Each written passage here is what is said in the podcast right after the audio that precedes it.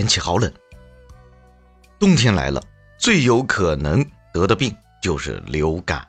那醋熏能够防治流感吗？今天我们来谈一下有关于流感方面的小知识。不要小瞧这样一个流感，很多的人都把它误解了。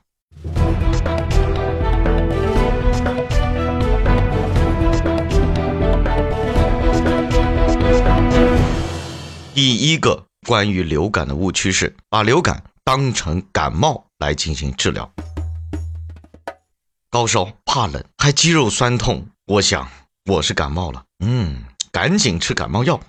No No No，这可能是流感，而并不是普通的感冒。只有普通的感冒才可以吃感冒药。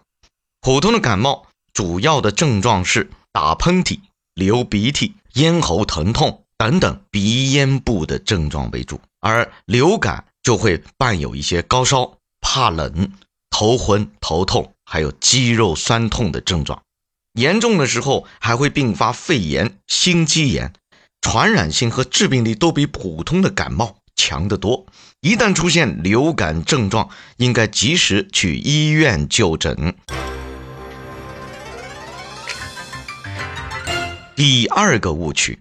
打了疫苗就能高枕无忧吗？你想的太美了。诶，宝宝去年已经打过流感疫苗了，为什么还会染病呢？嗯，有可能是疫苗失效了。错，流感病毒是会变异的，并不是因为疫苗失效。当年接种的流感疫苗仅仅对当年的病毒有效，所以流感疫苗几乎是每年都需要接种。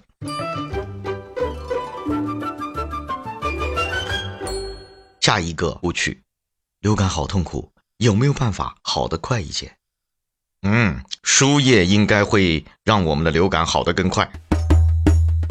错，所谓的输液主要是指。抗生素，抗生素啊，仅仅是对细菌感染有效，对流感病毒并没有效果。此外，滥用抗生素还有可能会造成菌群失调及严重的耐药性。所以啊，任何的抗生素的使用必须在医嘱下才可以进行。下一个误区。是不是多吃一种药效果会更好呢？试一试，反正也没坏处。混服多种感冒药不但不能加速痊愈，反而容易出现多种不良反应，甚至危及生命。还记得我们有一期当中提到的上海的梅女士吗？请翻阅我们以前的节目。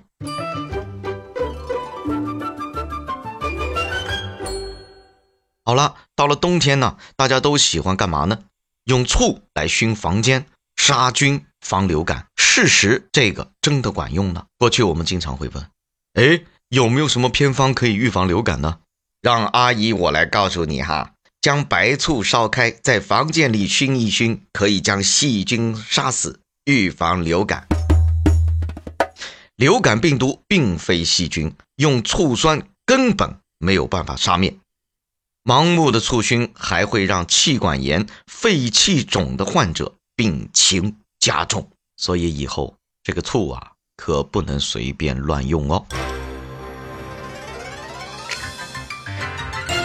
好了，过去我们常说离我远点啊，别让流感传染给你啊，我得了病，另外一个人就会说放心吧，我身体壮，不会被感染的。身体强壮的人，如果不注意休息和防范，也能够使病毒趁虚而入。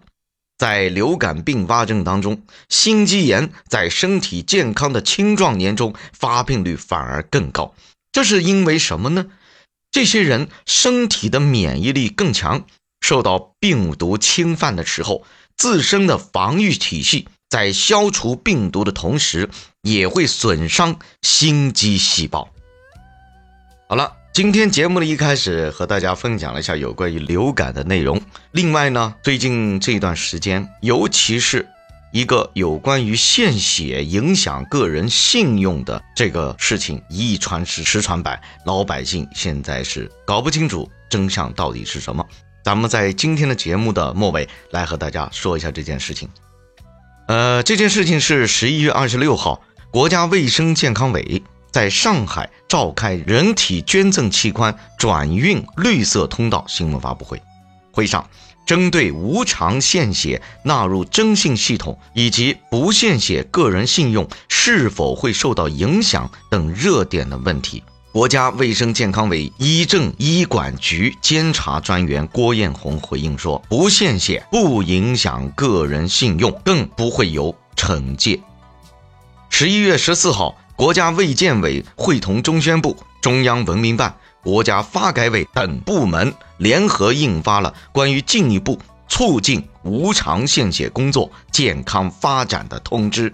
通知要求，各地应当探索将无偿献血纳入社会征信系统，建立个人、单位、社会有效衔接的无偿献血激励机制，对献血者使用公共设施、参观游览政府办公园等提供优惠待遇，并且定期开展无偿献血表彰的活动。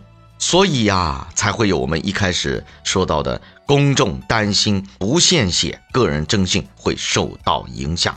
其实啊，关于纳入征信的这种说法，它的目的是让更多无偿献血者的善举得到更加广泛的支持还有肯定，让他们的献血精神得到更多的赞誉。